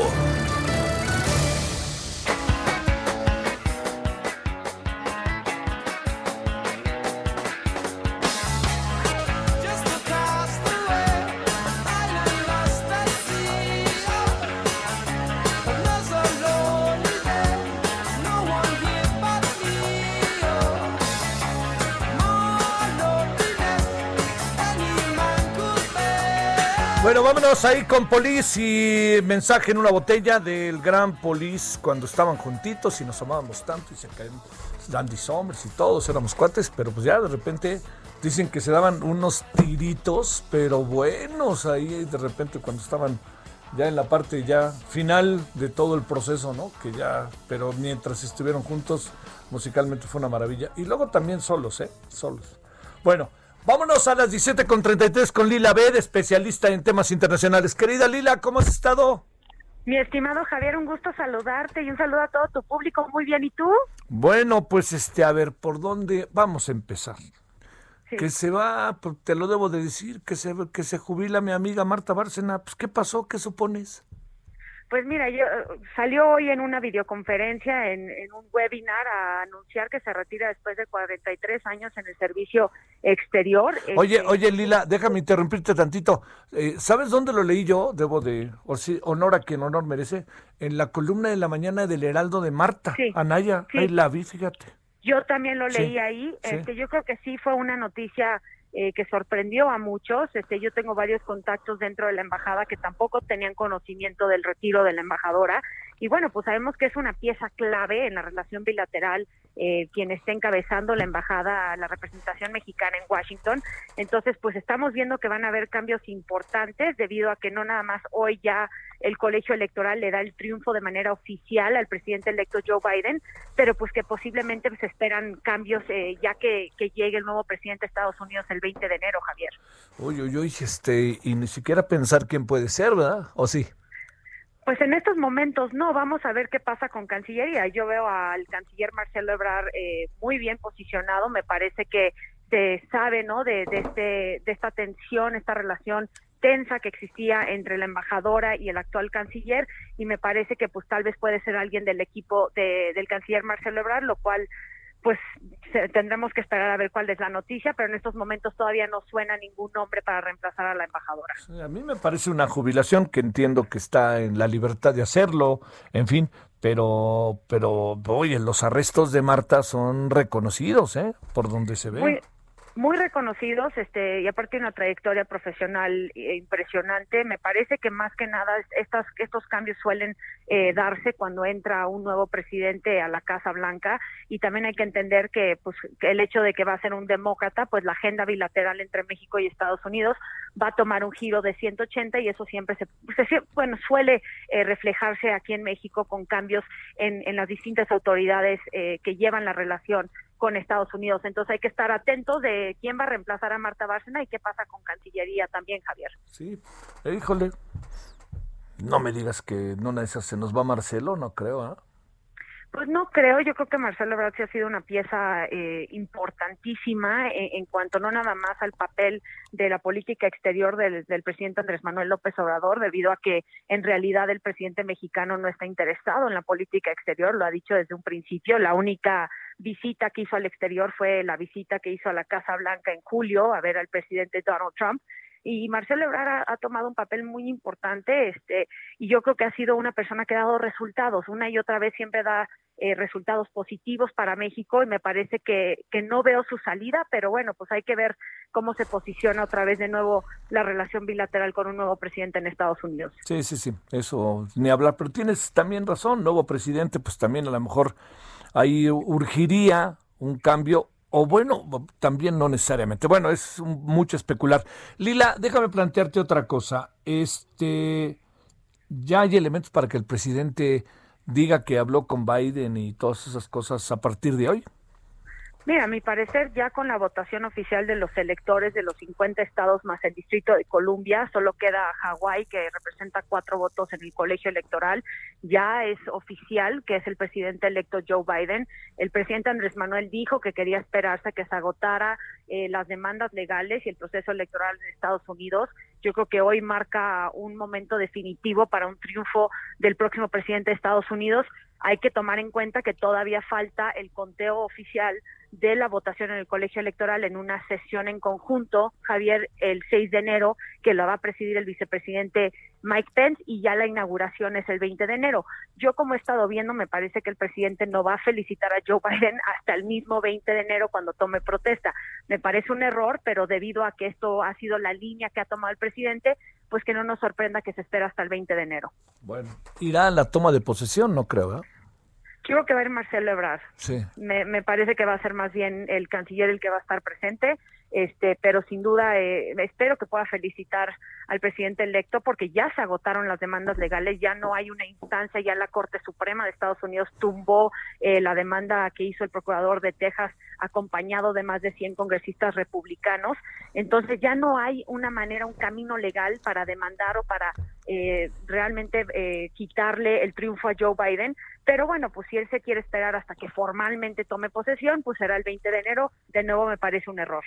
No pasa nada si no lo felicita ahora hay repercusiones, se genera una relación inquietante, cuesta trabajo enderezar algunas cosas, se quedan ahí como cosas medio enojadas. ¿Qué es lo que pasa? ¿Tienes una idea, Lila? Sí, Javier, mira, a mí todos me preguntan que si va a ser una relación muy difícil entre Joe Biden y Andrés Manuel.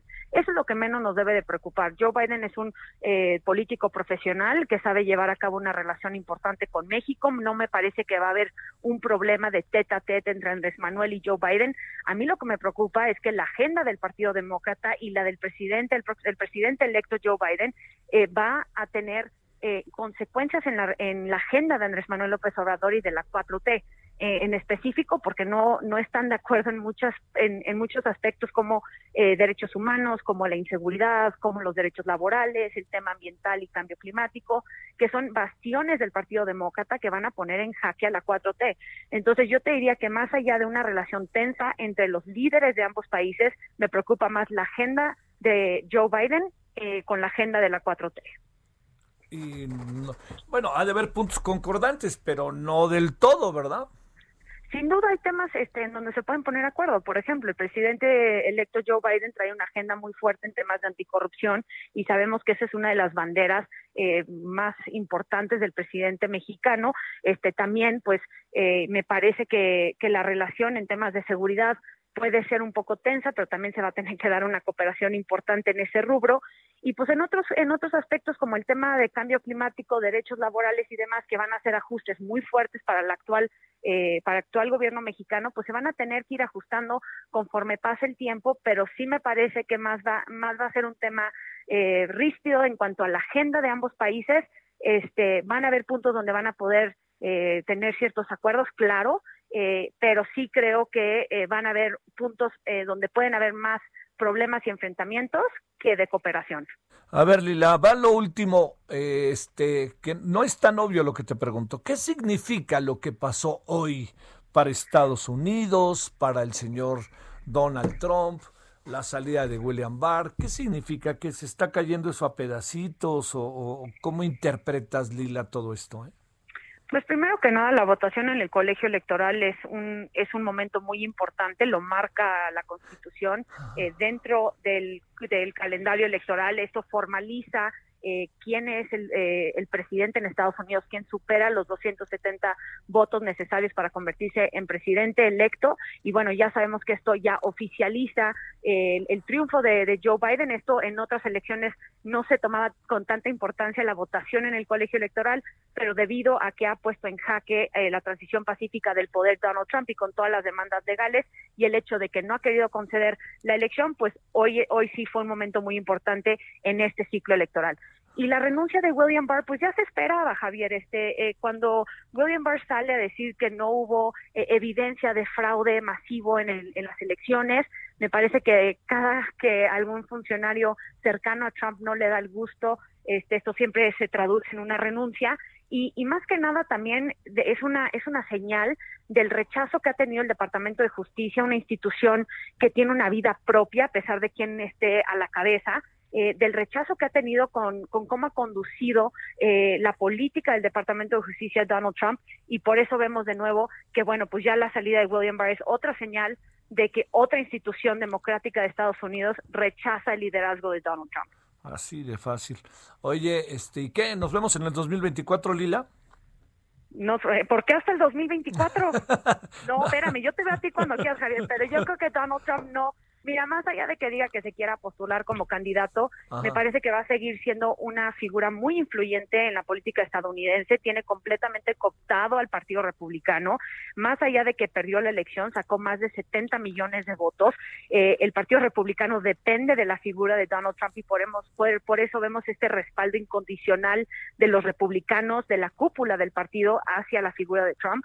Entonces yo creo que sí va a seguir influyendo, ya hasta, hasta dijo que va a ser eh, su propio medio de comunicación, pero más allá de eso no creo que se vaya a postular como candidato otra vez en el 24.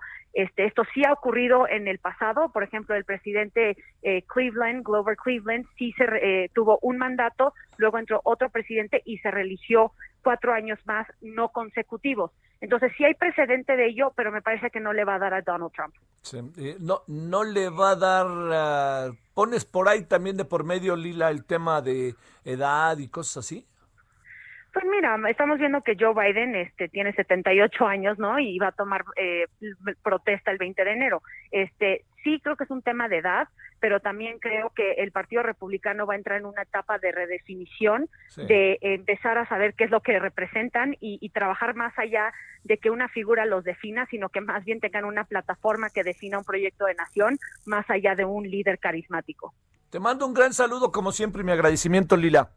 Javier, un, un saludo este, de tu parte y gracias por la invitación. Un saludo a todo tu público también. Es un gusto. Gracias, Lila. Buenas tardes. Gracias, Javier. Hasta luego. Lila Bed, especialista en temas internacionales, ya escuchó todo esto que ha pasado. Tres grandes asuntos hoy.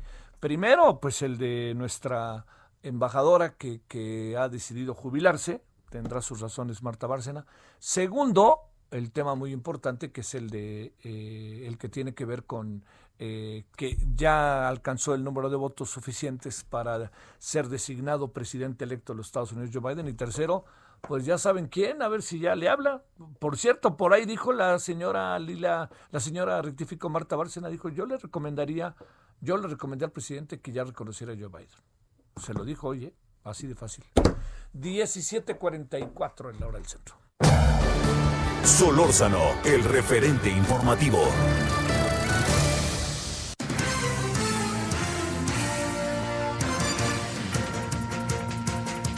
Vámonos a ver eh, las muchas cosas que hay. Primero vámonos allá con eh, hasta Michoacán con Charbel Lucio. Charbel, ¿cómo has estado? ¿Cómo estuvo el fin de semana? Buenas tardes.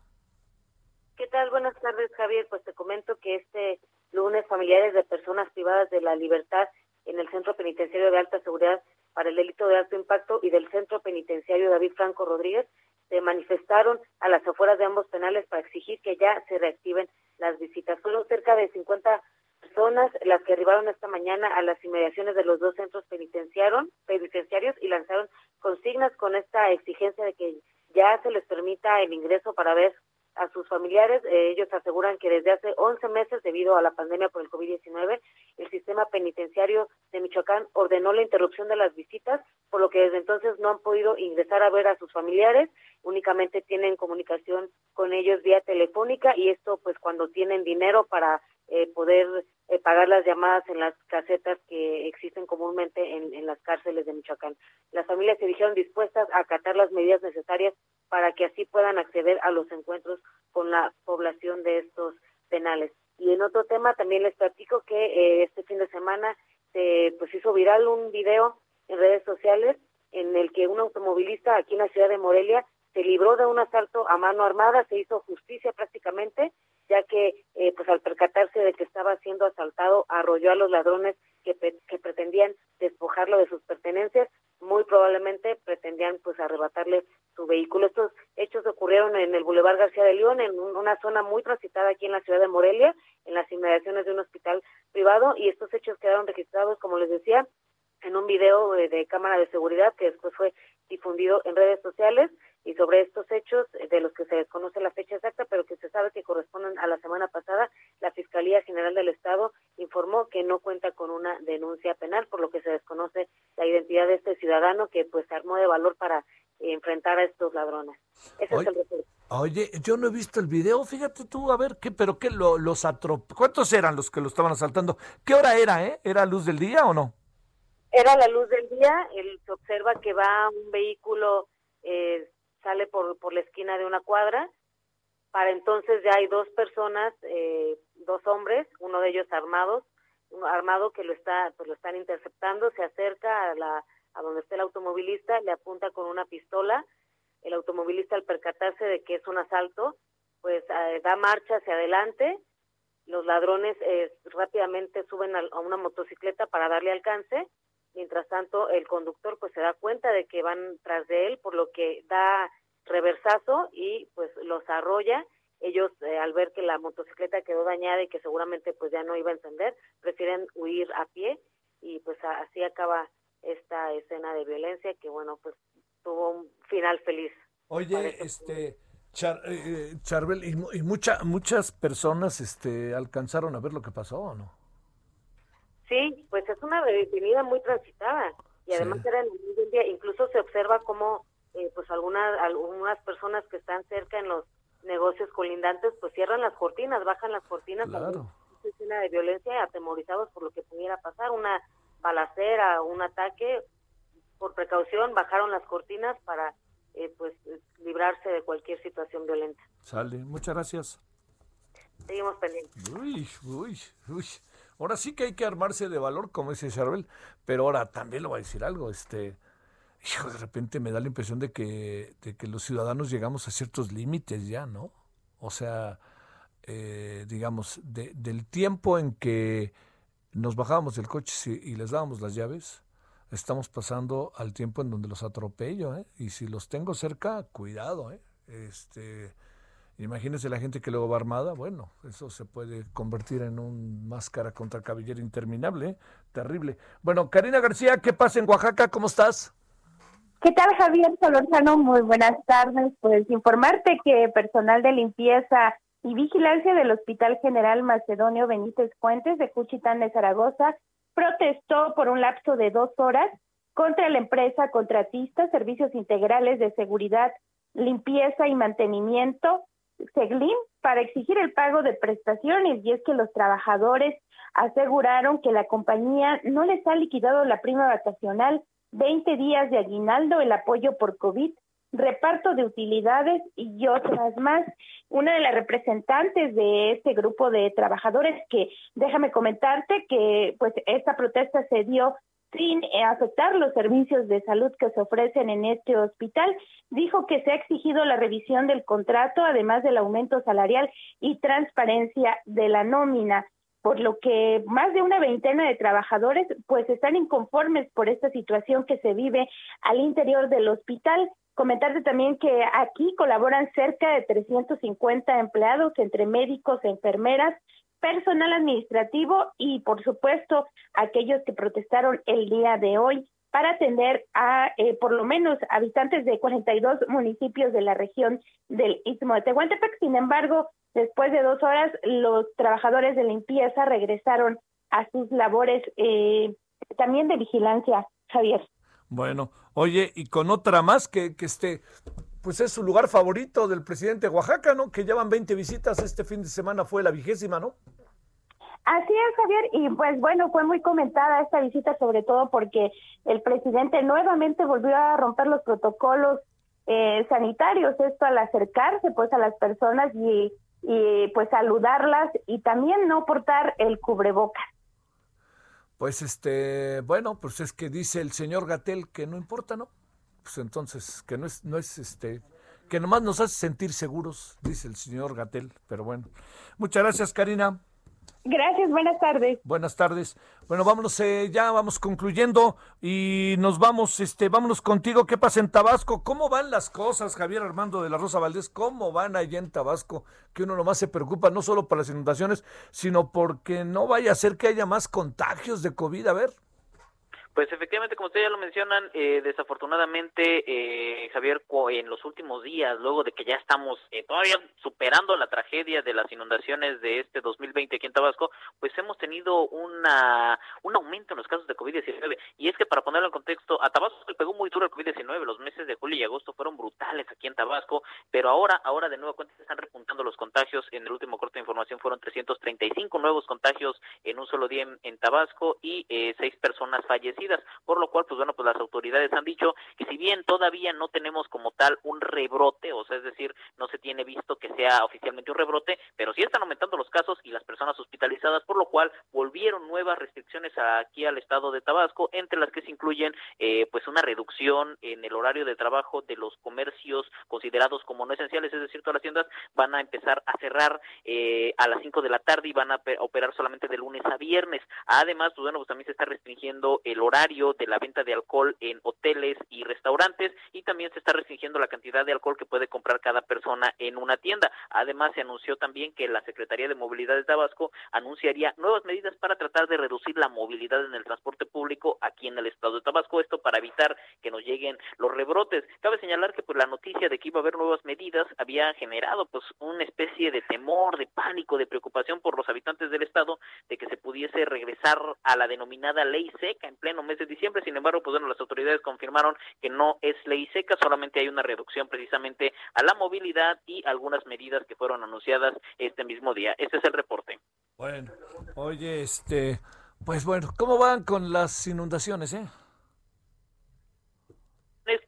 Afortunadamente pues ya se están superando la, la situación más crítica ya se superó y precisamente los ríos que nos habían generado estas grandes amenazas como el río Grijalva, el río Sumacinta pues ya han estado disminuyendo en su caudal, ¿no? Después de que por ejemplo el Sumacinta llegara a estar a un 130% de su capacidad, ya disminuyeron y ya se encuentran muy elevados, pero ya por debajo de su nivel de desbordamiento, incluso aquí en la ciudad de Villahermosa, pues se habían colocado una gran muralla de costales en el malecón de la ciudad que está justamente en el centro para proteger centro de la capital tabasqueña de la creciente del río Grijalva y pues ya eh, a partir de este eh, pasado jueves ya se empezó a retirar este muro de costales, ya la maquinaria ya lo está retirando porque pues por fortuna ya no es necesario porque el río ya se encuentra elevado pero ya debajo de su nivel de desbordamiento. Y recordemos que el río Grijalva pues bueno pues desbordó en la colonia Gaviotas aquí en Villahermosa pero no desbordó en la zona centro que era el gran temor de la población y por eso pues hubieron eh, días y noches de mucho trabajo para levantar este enorme muro que ya por fortuna ya fue retirado. Este es el reporte. Saludos, Javier, gracias. Gracias, seguimos al pendiente. Bueno, nos vamos. Lo esperamos a las 21 horas en hora del centro. Hoy la jubilación de Marta Bárcena, el señor Biden, que ya es presidente electo, ya tuvo todos los... A ver qué pasa con el gobierno mexicano, el COVID, COVID y COVID, y el Cartel Project sobre periodistas, diferentes medios que están en una causa común. Pausa. Nos vemos. Hasta aquí, Solórzano, el referente informativo.